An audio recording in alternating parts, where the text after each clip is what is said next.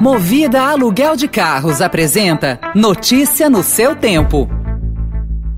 Veloy é a solução completa que você precisava para gerir sua frota.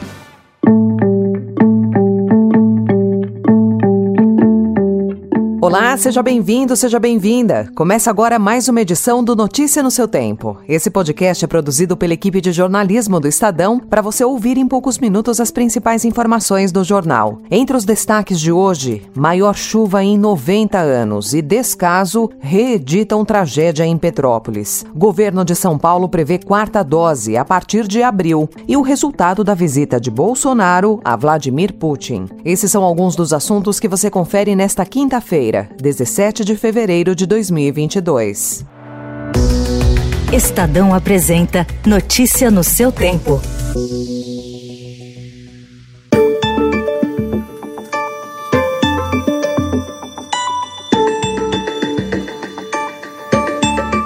A tempestade que castigou Petrópolis na tarde de terça-feira deixou pelo menos 94 mortos até a noite de ontem e uma cidade devastada. O volume de chuvas foi o maior registrado em 24 horas na localidade desde o início das medições do Instituto Nacional de Meteorologia, há 90 anos. A prefeitura informou que 377 pessoas estão desabrigadas. Vários pontos do centro de Petrópolis continuam bloqueados. O governador do Rio de Janeiro, Cláudio Castro, descreveu descreveu o cenário como uma situação quase que de guerra e prometeu investimentos para tentar tirar os moradores das áreas de risco. E o governo do estado vai entrar com o que for necessário aqui. Queremos toda a ajuda necessária, mas não será por falta de recurso que nós deixaremos de fazer as obras necessárias. O programa Casa da Gente está aí. Na verdade, no dia do lançamento do programa, eu falei que a prioridade total eram pessoas em áreas de risco e principalmente aquelas de locais onde já tinham tido tragédia. Nós vamos ter que fazer realmente um, um, trabalho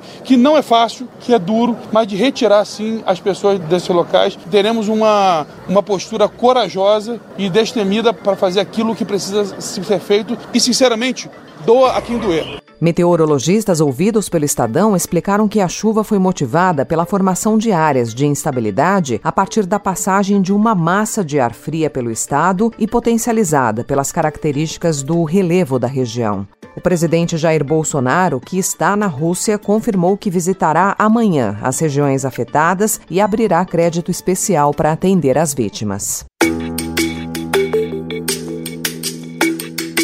E após a reunião de duas horas, realizada em meio à crise na Ucrânia, Jair Bolsonaro disse que sugeriu ao presidente russo Vladimir Putin cooperação nas áreas de energia e agricultura. O brasileiro também se disse solidário à Rússia e aos países que se empenham pela paz. Temos uma colaboração intensa nos principais foros internacionais, como o BRICS, G20 e as Nações Unidas, onde defendemos a soberania dos Estados, o respeito ao direito internacional e a Carta das Nações Unidas. Diferentemente de outros chefes de governo que visitaram Putin recentemente, Bolsonaro foi recebido com um aperto de mão e sentou-se ao lado do russo. O francês Emmanuel Macron e o alemão Olaf Scholz se reuniram com Putin em lados opostos de um mesão de 6 metros de comprimento. A diferença é que Macron e Scholz se recusaram a fazer o teste PCR russo por temores de que a Rússia pudesse se apossar do DNA dos dois. Já Bolsonaro foi submetido a cinco exames.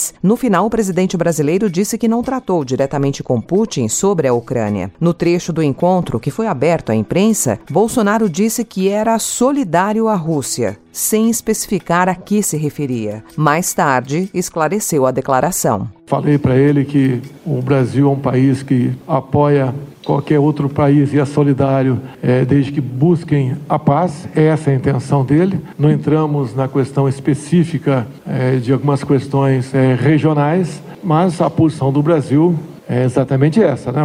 O mundo é nossa casa e Deus está acima de tudo. A leitura que eu tenho do presidente Putin é que ele é uma pessoa também que busca a paz e qualquer conflito não interessa, é, não interessa para ninguém é, no mundo.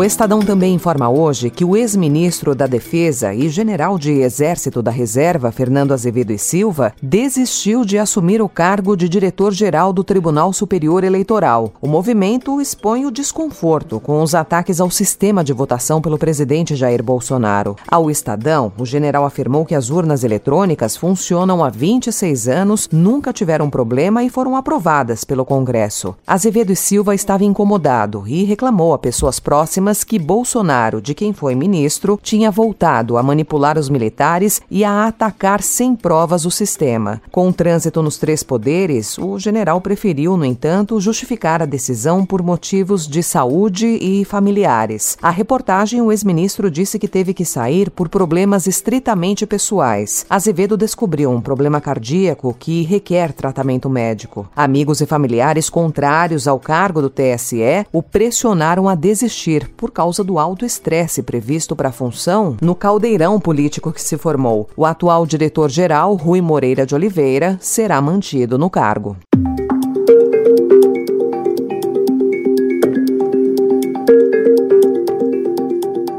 O governo de São Paulo confirmou ontem que prevê iniciar no dia 4 de abril a aplicação da quarta dose da vacina contra a Covid em idosos sem comorbidades no estado. Segundo o médico João Gabardo, o objetivo é começar com a imunização do público com mais de 90 anos e ir reduzindo de forma sucessiva as faixas etárias até chegar ao grupo de 60 anos. O Comitê Científico eh, entende que os idosos devem serem considerados também dentro desse grupo dos imunodeprimidos. E no dia 4 de abril, nós começaríamos a vacinação eh, num cronograma que obedecerá aos critérios de faixa etária.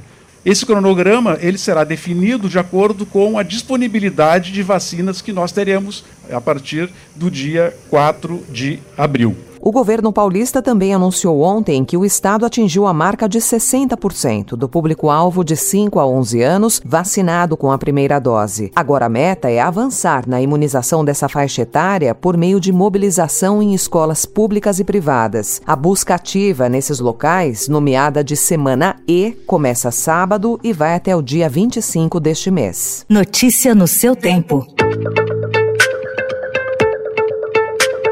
Em economia, o Estadão desta quarta-feira destaca que a inflação do material escolar virou um peso adicional no orçamento de muitas famílias nesse início de ano. Os preços da cesta de itens usados no ensino infantil subiram mais de 30%, aponta a pesquisa do Instituto Brasileiro de Executivos de Varejo. No ensino fundamental, o aumento foi de 24,3% e no ensino médio a elevação ficou mais próxima da inflação e subiu 13,5%.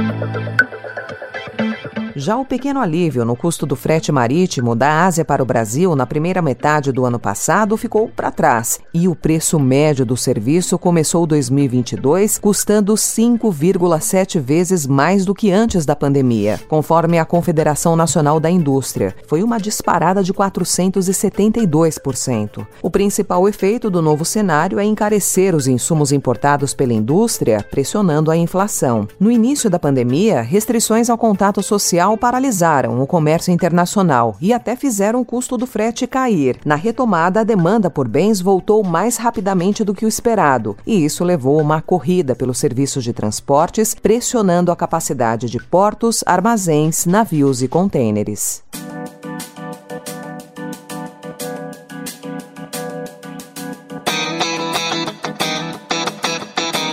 Essa foi mais uma edição do Notícia no seu tempo, com apresentação em roteiro de Alessandra Romano, produção e finalização de Mônica Herculano. O editor de núcleo de áudio é Manuel Bonfim. Obrigada pela sua companhia até aqui e até amanhã. Você ouviu Notícia no seu tempo.